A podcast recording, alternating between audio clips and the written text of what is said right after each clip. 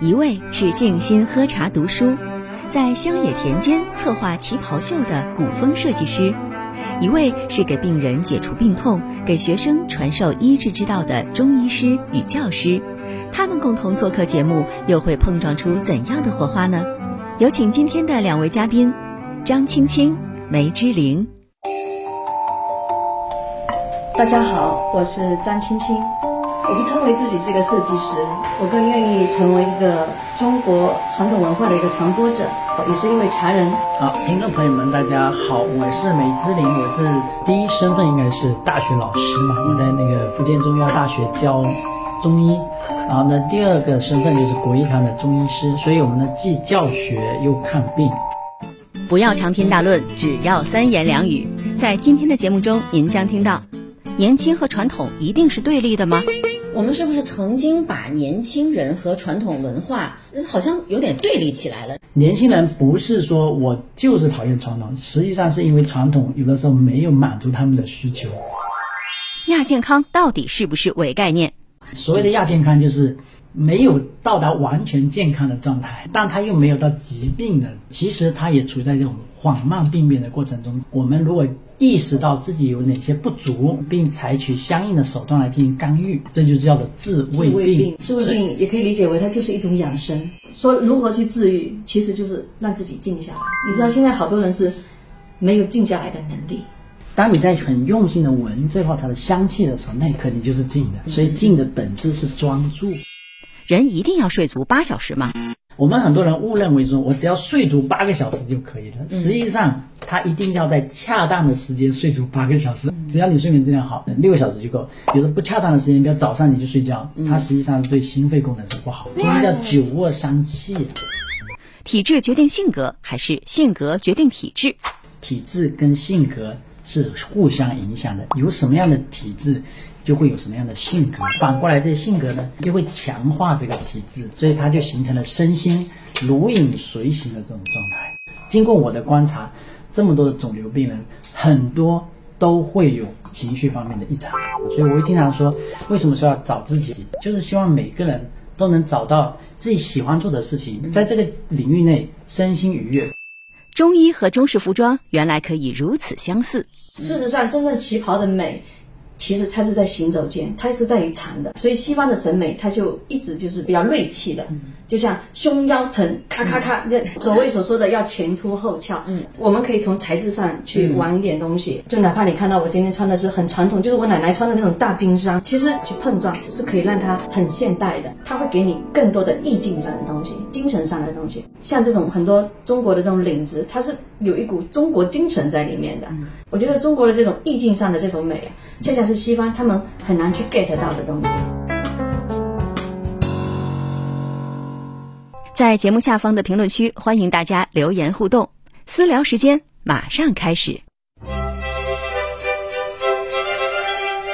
那两位做了自我介绍之后呢，我再给大家介绍一下今天我们的这个录音的场合。我想大家通过背景音可能就发现，哎，好像跟我们以往的录音棚的声音不太一样哈。这就是张青青的工作室。青青她不仅是一位设计师，她喜欢我们的传统文化呀、古风力，来给我们介绍一下。应该说，从记事起就跟着爸爸在中药房上班。我爸原来在医生，因为他就是中药技师嘛，嗯，所以我家里是有个仓库，专门就是小房间嘛。是专门存放这个中药的。我小时候背书啊，或者是背诵的事情，我就会到那个小药房，因为。那种香气是让我很舒服的，我就可以很安住在那个里面，就是会很专注，所以背诵就会很快。那这个给很多学生提供了一个很好的建议哈。小时候其实因为家里会进一些中药材啊，或者是人参啊，我就会把它都放在那个口袋里。如果小小朋友跳皮筋啊，跳跳了，哎，轮到我休息的时候，我就啃两口了，一会儿再上场。对，所以有一些中药材。嗯，其实是可以当零食的，比如说像乌梅。哎，说到这儿呢，就引出我们今天的这个话题了。呃，我看到了很多新闻啊，说浙江在一些这个中药馆呢，最近推出了一些新的产品的服务，啊，叫做自创这个酸梅汤变成了一个药方，变成了说年轻人很愿意去抓。还有呢，像中药咖啡也变成了一个时令的呃网红饮品。哎，我就觉得这个很有意思的一件事情啊。刚好今天两位呢都跟我们的这个中医是有着千丝万缕的联系。呃，我想听听两位是怎么看的。梅老师是不是也关注到这个新闻？我在门诊就前大概一两周门诊嘛，就是有有一个病人过来开药嘛，开药完之后就跟我就拿了一个配方给我说，哎，梅医生能不能帮我开一下这个双梅汤？其实就是里面的一些组组成，比如说乌梅呀、玫瑰花呀、它的甘草啊这些，组成了一个双梅汤的方子。那么我问他为什么要抓，他说他办公室就是他自己啊，还有办公室的这些同事啊，这特别是女同事很爱喝啊，所以他们就会在办公室煮一壶这个双梅汤来喝，说明。这些女女同事和她自己呢，可能都受到这刚刚说的这一股时尚的这种乌梅汤的风的影响，所以他才会有去喝。喝完之后肯定也是体感上比较舒服。如果说体感上不舒服，他也不喝了，是吧？是。所以我觉得这个首先是一个影响流行的影响。那么为什么会流行？我是这么想的，就是第一个呢，可能跟大家的这个就健康意识的提升是有关系的。嗯，因为我们。以前呢，大家很爱喝奶茶比较多。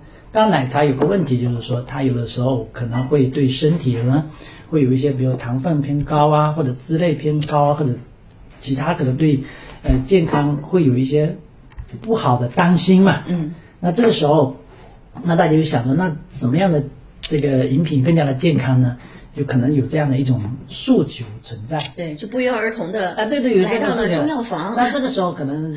刚好可能有有有某些某些朋友呢到中药房去抓到了这个乌梅汤或者买到这个乌梅汤呢，他们觉得很好喝，可能就在呃社交媒体上上去去去去分享，那马上就引起了一股这种大家的共鸣，哎共鸣嘛。所以这个是一个是有健康意识，第二个呢就是因为这个有的前期的这些流行饮品的一个。熏陶，嗯，然后这个时候刚好这个乌梅汤的酸梅汤呢，就结合了这个健康跟流行的元素在里面，就刚好就盛行起来了。所以我觉得看到这样的一种现象，我们还是很可喜的，就是大家有的健康意识，因为有健康意识非常重要。你有健康意识之后，你肯定想吃一些更健康的饮品，然后呢早点睡觉啊，诸诸如此类的哈，会想着养好的生活习惯。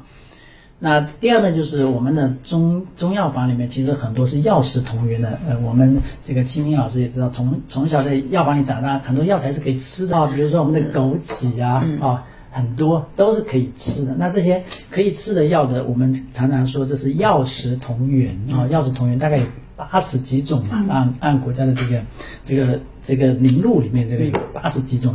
嗯，所以我觉得这个确实是可以推广。这种饮品是每天都会摄入的，我们当然是倡导说饮饮用更加健康的天然的食材是更有利于健康的。是，嗯，那青青有关注到这样类似的新闻吗？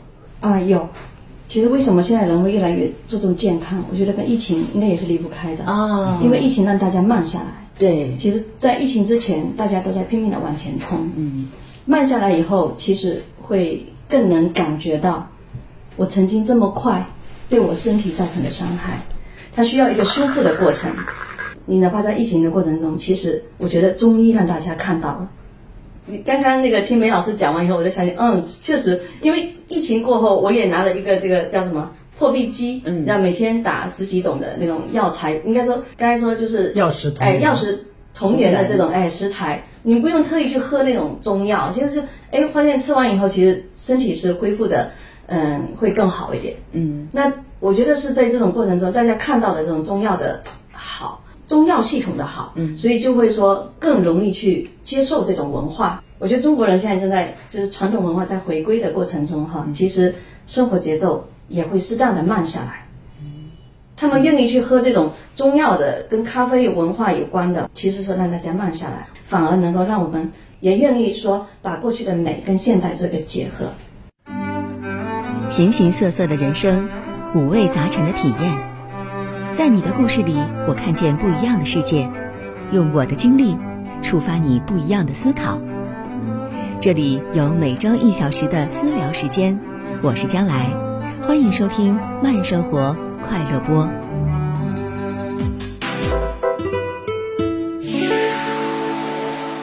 我们是不是曾经把年轻人和传统文化好像有点对立起来了？可是呢，从现在流行的秋天的第一杯奶茶，到中药咖啡，到到中药铺年轻人去抓酸梅汤，从这开始，我也在想说，其实年轻人并没有说一味的说我绝对要跟过去切割，呃，我要对过去说不，他也会发现他刚才说到的中药的美，呃，审美的古装的美，包括现在国潮的美，它也是并不是那么矛盾的。那我我想知道的是，比如梅老师，您那边的病人哈，年轻人多吗？嗯，应该来说越来越多了。呃，大概在两个月前嘛，有一个在读高中的女生过来，我说你，而且她自己过来，没有父母陪着。嗯，我说你今天来干什么？她说我来开一点中药调理一下。我说你这高中生你就有这个调理的意识啊？嗯，她说。因为我的好几个同学都在吃中药，所以我也要吃中药。那这个显然是受了同学的影响。那为什么其他同学在吃，肯定也都是有调理的需求。嗯，那么调理既然有调理的需求，肯定是身体上某些方面有觉得不够完善的地方哈。所以我们可以看到说，现在的年轻人，不管是就是可能，特别是像我见过的，我因为我们看的病人从刚出生的孩子，嗯，到百岁老人，嗯，整个的。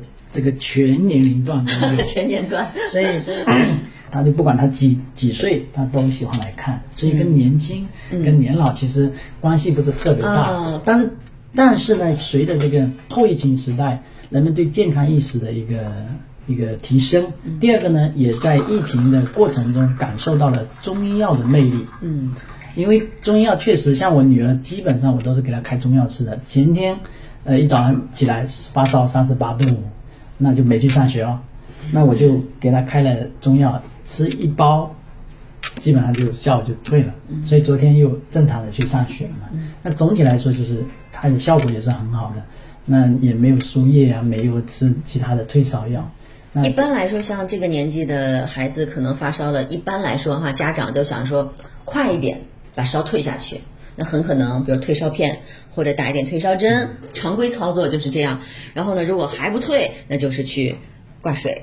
对，嗯，中医一般来说是不倡议挂水的。呃，应该是这样的，就是说孩子，特别是小孩子，比如说三岁啊、两岁啊、五岁啊，其实还有就是，即使年纪大一点，很多孩子的不是每一个孩子的心肺功能都特别好的，因为你在挂水的过程中势必会增加血容量嘛，因为你那个。这个输液是直接输到血血管里面的，嗯，那血容量一增加的话，心脏的负荷一定是加大的，所以这个时候，在这个心脏负荷加大的过程中，当然它也会起到一个抗炎的作用，会起到这个相关的一个治疗作用。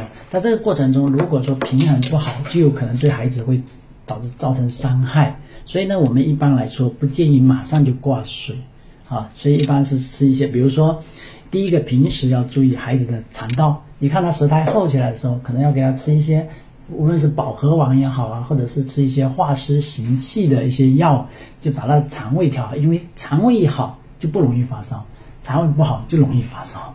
因为当你肠胃不好的时候，他他就容易急嘛。如果这一感冒，外面又给你闭住，马上就发烧了。所以平时把肠胃调好就不容易发烧。所以，我我女儿那天发烧，我估计一个是跟可能去外外面玩吹风有关系，天气冷了。第二呢，碰到了节气，大家今天是今天是小雪。一般来说，所谓的节气就是在这个节在这个节气的附近是最容易发烧的。哦。哎，所谓的节气就是这这这个节气，那它的脾胃功能要好，脾胃功能就是帮助我们度过这个节气的最好的一个一个器官，它就是。帮我们转过去嘛。其实越来越多的年轻人呢，感受到这个中药的魅力之后呢，他慢慢就会对这个传统文化感兴趣起来。实际上，年轻人不是说我就是讨厌传统，实际上是因为传统有的时候没有满足他们的需求，嗯，没有呈现出他们喜欢那种状样子。对，所以我们呢，既要在守正的基础上，又要创新，所以这样结合起来，才能够让更多的人能够感受到，比如说我们传统的魅力。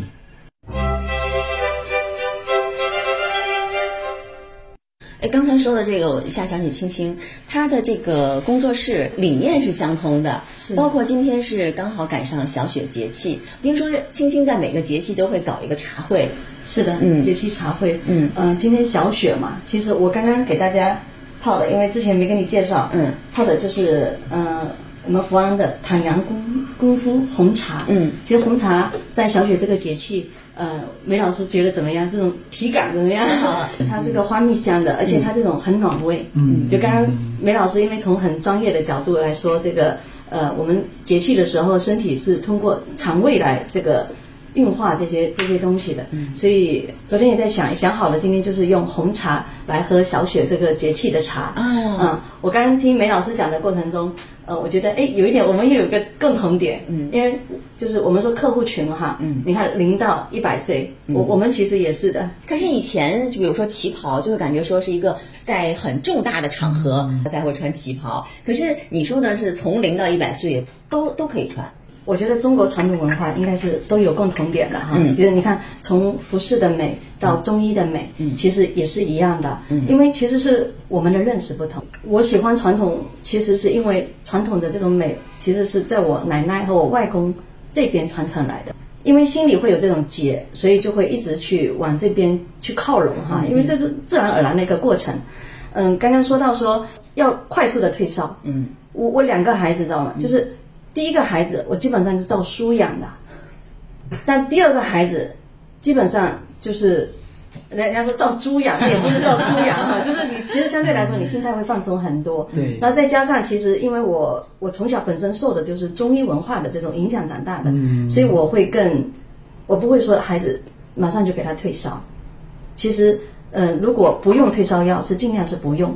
那他烧怎么办？物理降温，喝水。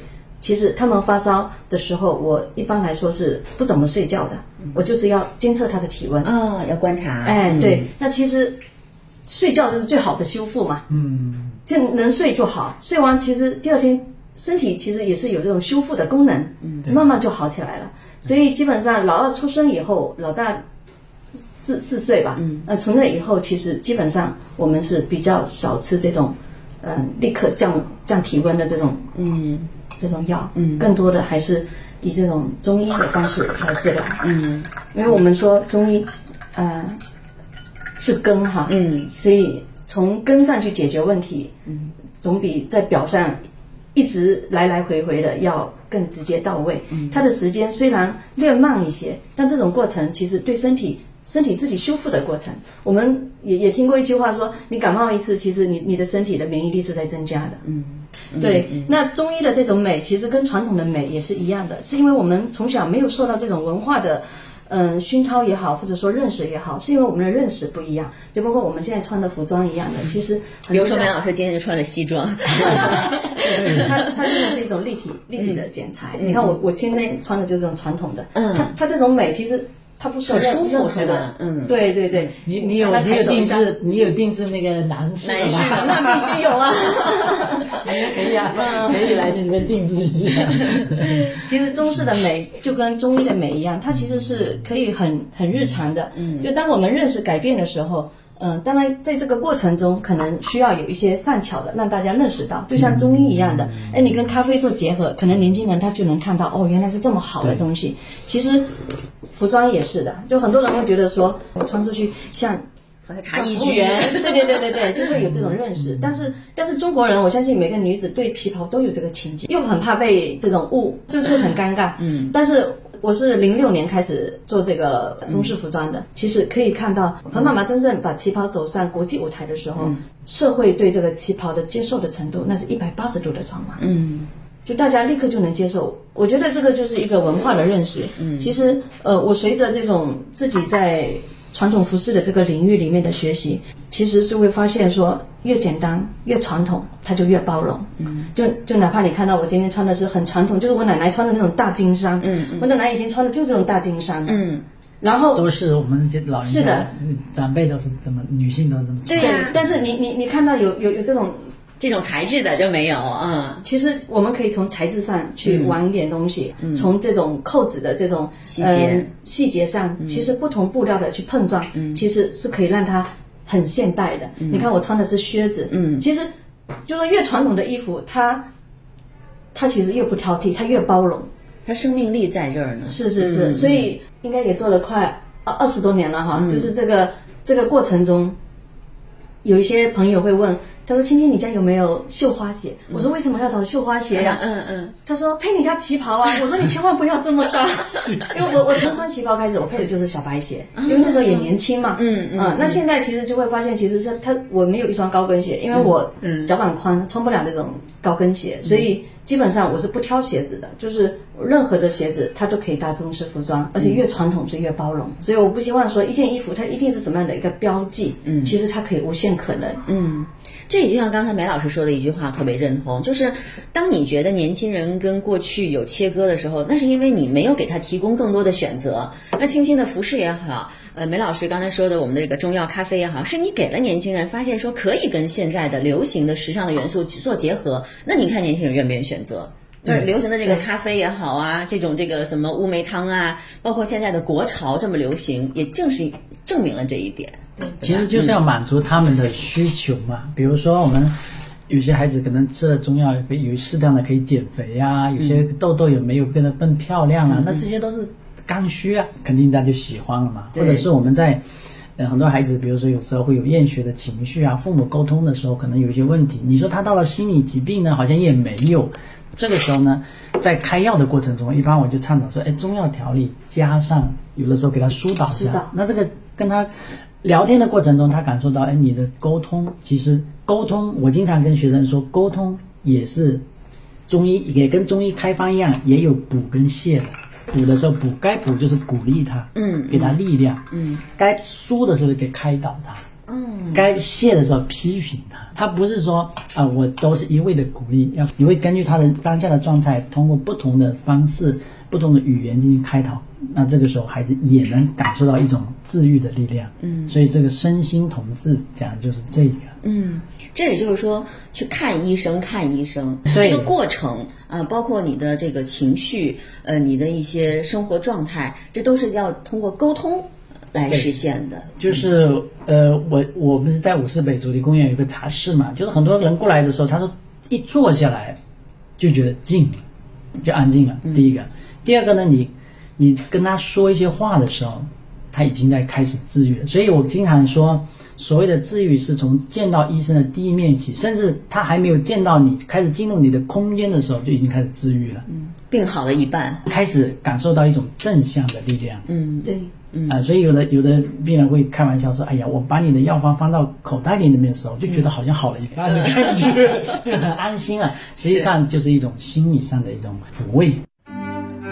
形形色色的人生，五味杂陈的体验，在你的故事里，我看见不一样的世界，用我的经历触发你不一样的思考。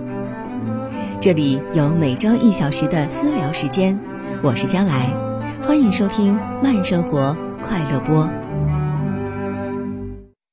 有人说亚健康是一个伪概念，但是大家的确感到我的确不那么健康啊。是这样的，就是刚刚说的亚健康哈，虽然不一定它的定义非常准确，但我觉得这个词呢，大家都能接受，我觉得也没问题。所谓的亚健康，就是没有到达完全健康的状态，嗯，但它又没有到疾病的诊诊断出疾病的状态，嗯，属于这个叫做，其实它也处在这种缓慢病变的过程中，只不过它病变的速度很慢而已，嗯所以这个时候呢，我们如果意识到自己有哪些不足，嗯。并采取相应的手段来进行干预，嗯，我觉得这个是很好的，这就叫做治胃治胃病。还没有没有发生疾病之前，嗯。就采取相应的措施来进行干预，让我们这个发病能够推迟或者降低它的严重程度。嗯，这就是我们中医治胃病的一个很重要的内容。嗯，治胃病也可以理解为它就是一种养生。呃，对，对养生呢，实际上其实就涵盖了治胃病在内的，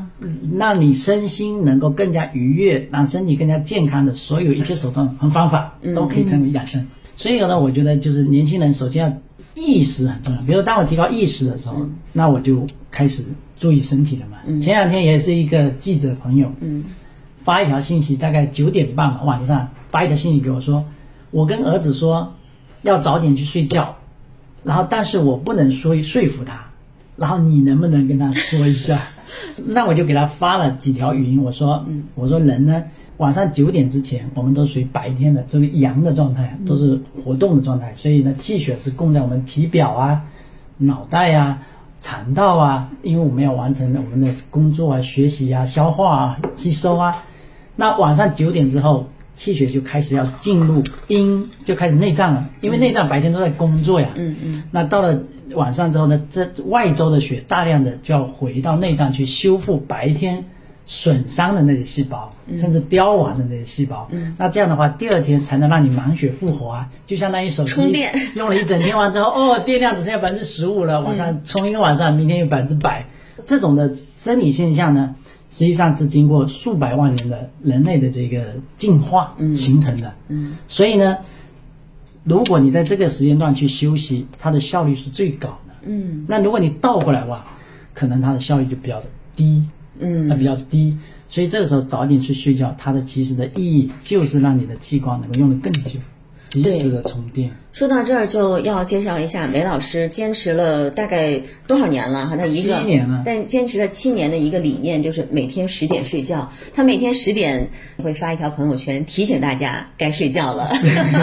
对，十点睡觉身体好啊。是，但是这个呢，呃，每次让我看到都会提醒自己啊，我今天又错过了一个充电的 良好的时间，因为十点。虽然说的像梅老师刚才讲，已经到了一个很晚的时间，人该进行自我修复了，但是好像现在的这个人的这个生活节奏，反正就十点钟让他睡觉，变成一件很奢侈的事情。青青有这种感觉吗？嗯，对，嗯，主要是我们从工作室回家睡觉都已经十点了，嗯 嗯，但是我我是这样想的哈，就是其实如果按我小时候的这种习惯，就那个环境，其实大家是早睡的，嗯但因为现在是这种城市的生活，其实我们的生物钟已经也随着调整了。就当我们适应了这种生物钟的时候，其实身体也还是舒服的。当然，如果超过十二点，真的是不舒服。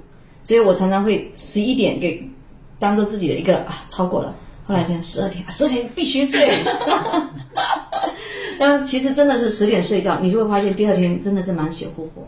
我刚刚说的十点睡觉，不是说准准的十点睡觉啊，因为十点睡觉其实是给自己一个底线，就是刚刚青青老师说的，不会更太迟嘛。比如说我十二点之前会睡觉。前两天有一位这个四十二岁的女士，她来一看，我就觉得，哎，她为什么四十二岁就会气虚的这么明显呢？我一问，她说每天都是凌晨三点睡觉，早上十点、十一点起床。嗯，中医，我们很多人误认为说我只要睡足八个小时就可以了，实际上他一定要在恰当的时间睡足八个小时，而不一定是八个小时啊其实也。是受西方文化对，影响它其实是，嗯其实如果良好的睡眠，六个小时就是够的。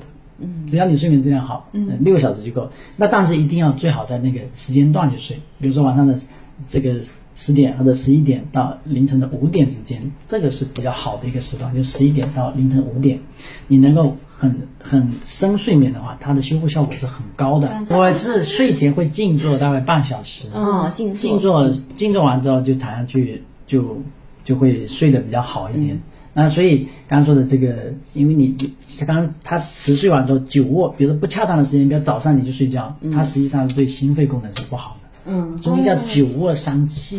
久卧伤气。所以睡懒觉是伤气。哎，对的，就其实等于相当于你心肺功能是要动的，嗯心肺是要动的，身体是要在于运动的。嗯，它该休该休息的时候休息，该运动的时候休嗯运动。这个是不是我自以为认为认为说我现在哎，实际上它的效果会差很多很多。嗯所以刚才说的早睡，它其实是一个很好的一个养生的一个方法嗯啊，养生的方法。那么我们很多的情况下，实际上是靠我们自己一些良好的习惯。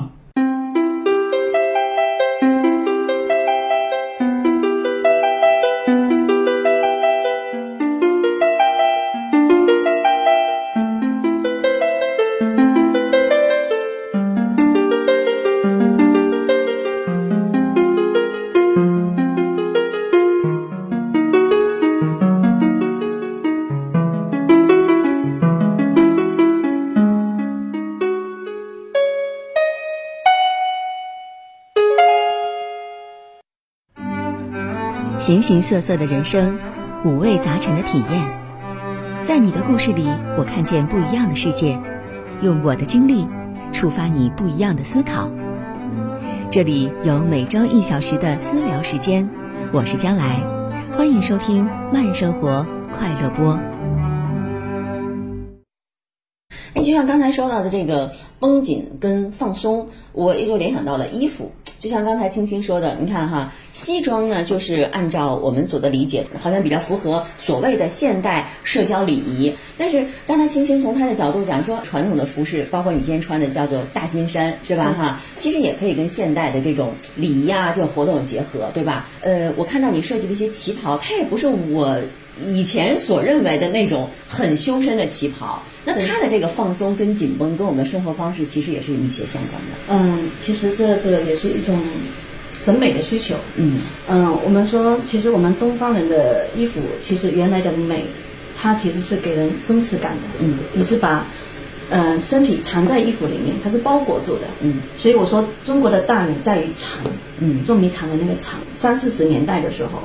其实是西方文化进来的时候，我们开始很多审美是西化的，包括从服装的裁剪上，嗯，叫做我们叫西式裁剪，嗯，所以我们现在更多看到社会上很多旗袍，那个叫改良旗袍。所谓的改良旗袍，其实就是应用的西方的裁剪的旗袍。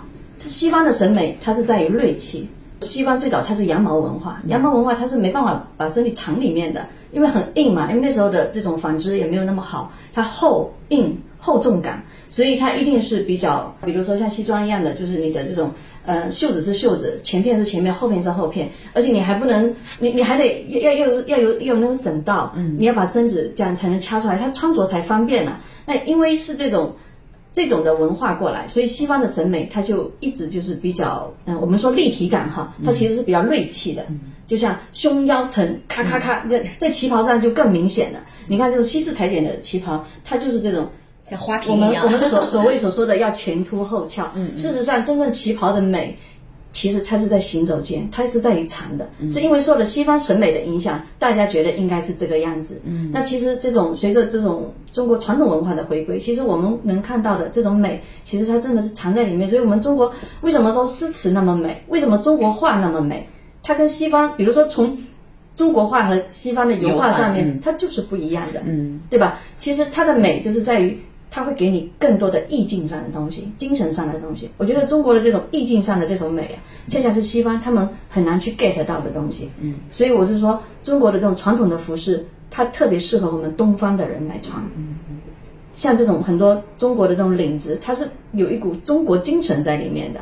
所以我们现在很多人说，哎呀，呃，有点中式元素的就叫茶服，其实它就缺少一股中国精神。我自己是这么理解的。嗯嗯，所以中国的这种。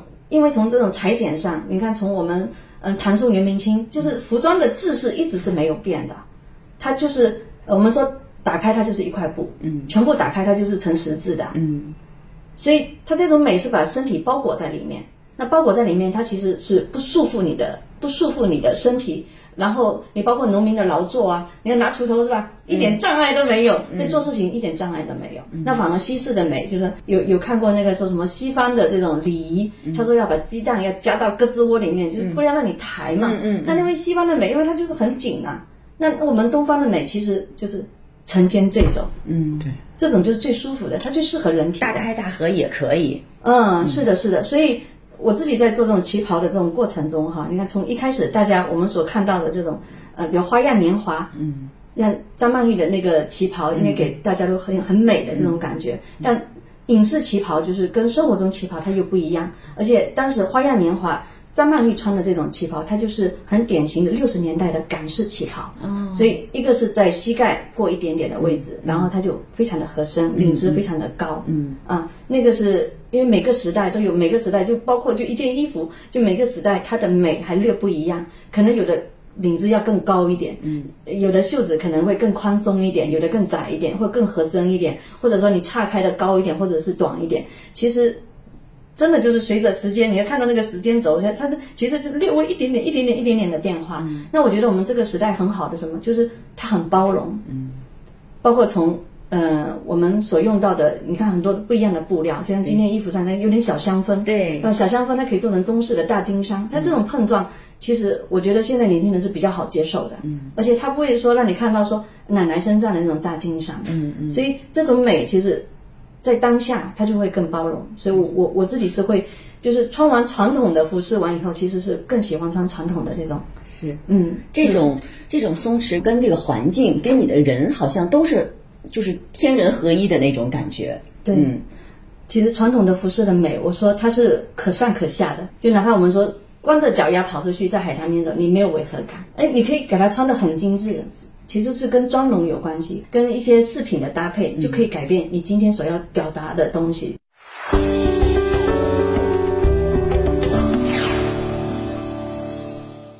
刚才我们还说到了一个话题，就是说，呃，有的人在药方装到口袋里就好了一半。你觉得这个算是心病吗？现在看到很多人说，哎呀，那个你其实没有病，你是心病。其实心病跟生病有的时候它是没有办法完全区分开的，因为我经常说，我们我们每个人都有性格嘛，情绪嘛，啊，这些思维啊，这些看起来好像虚无的东西啊，实际上这些东西都建立在。都是落地在我们人的这个物质的这个身体上的，嗯，所以我经常会说，体质跟性格是互相影响的。有什么样的体质，就会有什么样的性格。那反过来，这性格呢，又会强化这个体质，嗯，所以它就形成了身心如影随形的这种状态，嗯，就很难去区分它。当然，如果对于内脏功能，相对比较好的人来说呢，他很多的时候出现的其实是情绪方面的一个反应，就是所谓的情绪病或者心病。如果在我看来的话，它其实如果再持续发展下去，久而久之，它一定会影响到内脏的功能。你有这样的病例或者这样的故事吗？碰到一个病例，就是一个四十二岁的女性，嗯，她是一个，她其实她先生是一个很成功的企业家，嗯，那么她先生就认为说，我这么成功。你不缺吃不缺穿，只要在家里，嗯，不得貌美如花就可以了。我就挣钱养家，嗯，是吧？那别墅豪车，嗯，反正那但是为什么他四十二岁就得了乳腺癌？嗯。嗯，那这个时候我就会在跟他沟通的过程中，虽然他没有讲，我就会感觉到她其实是一个事业型的女性，就是她是有想做事情的，嗯，但是她没有自己的事业，嗯，就变成。虽然每天都是吃得好、喝得好、住得好，但她这种身上的能量，人为什么叫事业型呢？就是他身上是有能量的。这个能量呢，如果没有到一个地方去发挥，它会蓄积在里面，就会变成对身体会造成攻击。嗯嗯，就会变成一种我所谓的热郁在里面，或者是我们现代医学说的，它会产生局部的炎症。哦。然后呢，第二个呢，它由于情绪不愉快以后，它会导致循环的障碍。哦。然后循环的障碍。加上代谢产物的堆积，再加上炎症，那久而久之，可能有的时候就会发展成肿瘤。嗯，这就是因为情绪导致了这个这个疾病的发生。当然，我们因为没有做一个再深入的研究，不敢说这个他这个情绪就一定是导致他这个发生的最主要原因。但是，经过我的观察，这么多的肿瘤病人，很多都会有情绪方面的异常。嗯，要不就是，比如说另外一个女性也是，她的先生非常优秀，她先生有个有个不足的地方，就是我在单位当领导，在家里你也要听我的，嗯，那就变成这个女女性呢，她就变成她都要在家里也要听她先生的，嗯嗯，那就变成，但但她女性实际上是有自己的一个太太是有自己的观点的，那其实她长期处于这种被压抑的状态，嗯，她也得了乳腺癌，嗯，所以很多的时候就是。人的情绪愉快是最重要的，并不是说只要让这个人吃好喝好不一样。所以我会经常说，为什么说要找自己？为什么我写的这本《找自己》，就是希望每个人都能找到自己喜欢做的事情，在这个领域内身心愉悦。比如像青青老师一样，他在这个工作室里面如鱼得水，那对他来说，在这个空间对他就是养生呀。嗯。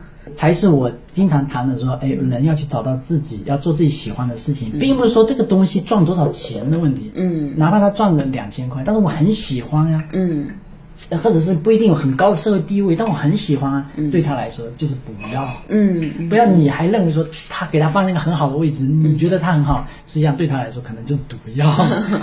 所以很多的时候。在恰当的把一个人放在他最舒服的状态下是最好的，所以我经常说，父母呢不要去催孩子，孩子他有时候太慢或者是拖沓的时候，实际上他确实处在一种不愿意的状态，嗯，但是你一直催他，他就变成一种焦虑，嗯，所以这个也是。家整个家庭一定要整个情绪平稳，是对将来孩子成长是最好的礼物。嗯，对孩子、对成人、对家长都是都是对家长自己，你急急了，你逼孩子，孩子急了，你也急嘛，一样的嘛。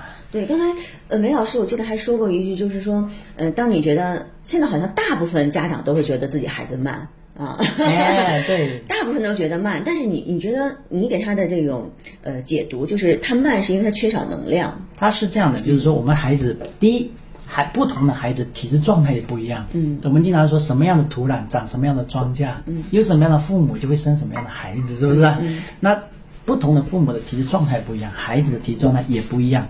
那么第二，孩子在小的时，既然是孩子，就意味着他很多的脏器功能还在逐步完善的过程中，还没有发展到你现在成人这个状态。你用成人的标准去衡量他，那他当然慢了，是不是？那你想想看，我们自己在那么小的时候。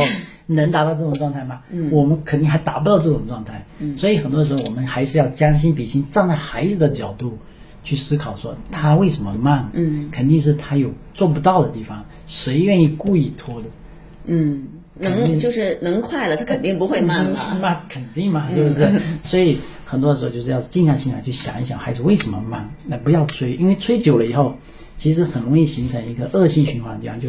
你孩子一想到父亲或者母亲催他的那种场景的时候，嗯，你父亲和母亲就变成面目狰狞的表情在他的脑海里面，嗯嗯，就变成了一个负面的刺激，持续对孩子造成影响。嗯，这个影响对孩子是有，就是影响是比较大的，负面影响是比较大的。很多的父母意识不到这一点，嗯，他觉得我我在帮你改正，嗯嗯，实际上他的这种好好意呢，实际不一定能起到好的效果。嗯。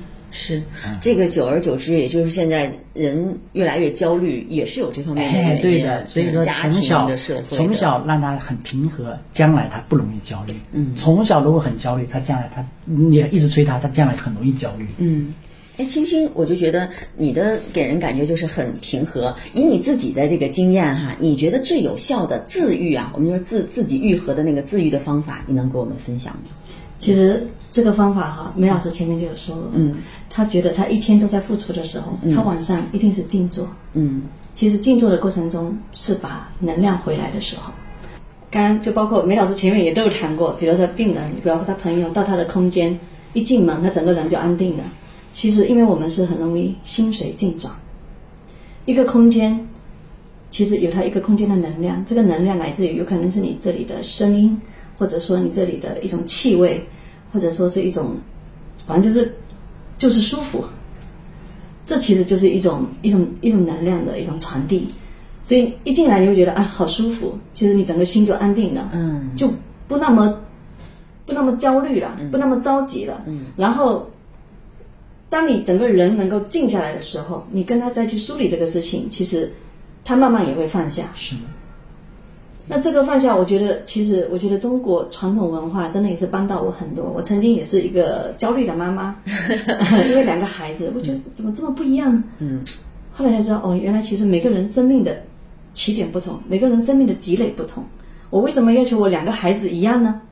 我跟我姐跟我哥也不一样啊，我妈也没有要求过我们一样啊。就像刚才说，你静待花开，每朵花是一样时间开吗？嗯，为什么老大就一定要先开呢？不一定的。就因为因为就是说每个人你看很多这种身体的功能，可能他可能还没发展好，有可能老二就是他可能一生来就是比较成熟的。就当我自己不卷的时候，还好多焦虑的这种妈妈们还要来，我我我不但自己放下焦虑，还要去平息他的焦虑，就是就属于属于这种。我我发现身边的人其实也越来越不焦虑了。我觉得一步海阔天空。真的，就这几年，我身边好多朋友都慢慢把这种。这种这种内卷都放下，我觉得这也是特别好的。然后说如何去治愈，其实就是让自己静下来。你知道现在好多人是没有静下来的能力，不懂怎么静下来。是，我觉得这几年我身边好多人，真的都很正向的，他他静下来了，嗯，然后也也愿意说让让自己不那么卷了。嗯，人家以前都卷孩子，现在我们是卷自己，自己不要卷自己。我说这个叫一种。积极向上的一种一种一种一种状态。那当自己是积极向上的时候，其实你孩子是看得到的。嗯。所以为什么去卷孩子呢？把亲子关系还搞坏了。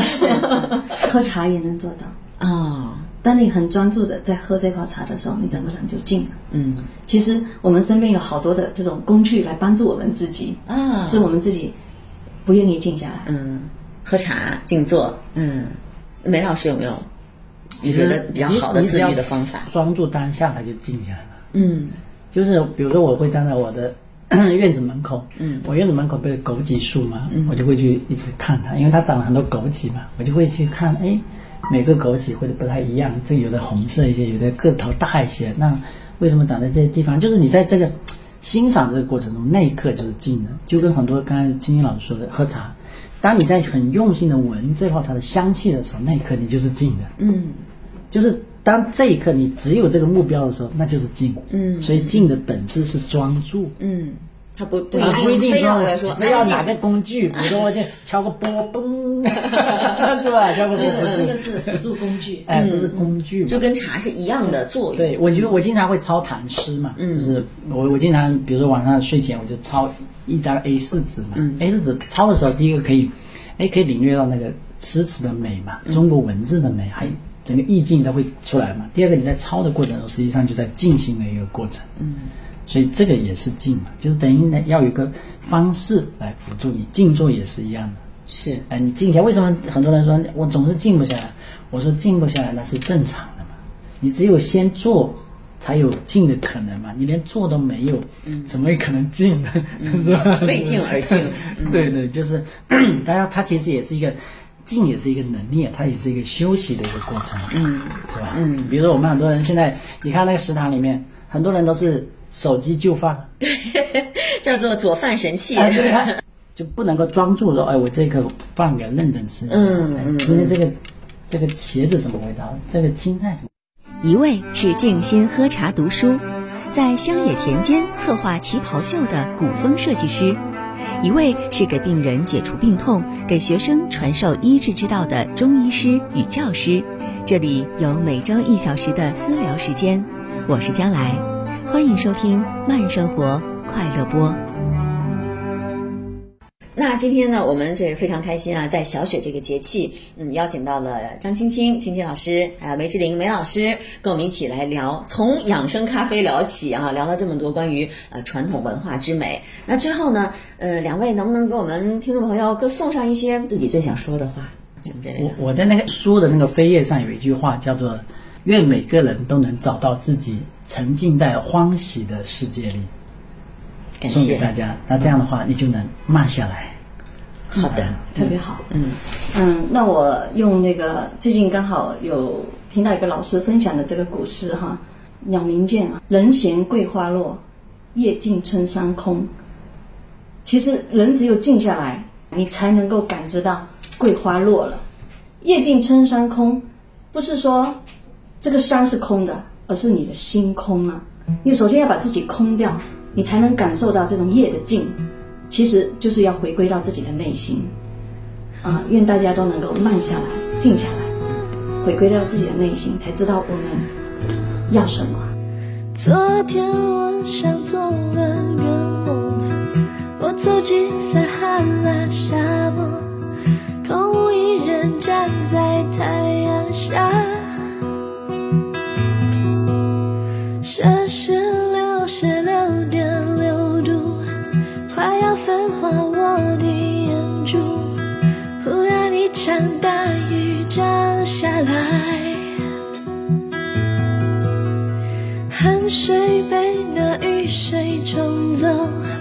结束四十天的折磨，荒漠依然变成了绿洲。彩虹下有一棵大树，大树上有一个苹果，咬下一口我就全明白。可不可以让我再让我再一次回到那个在你世界里找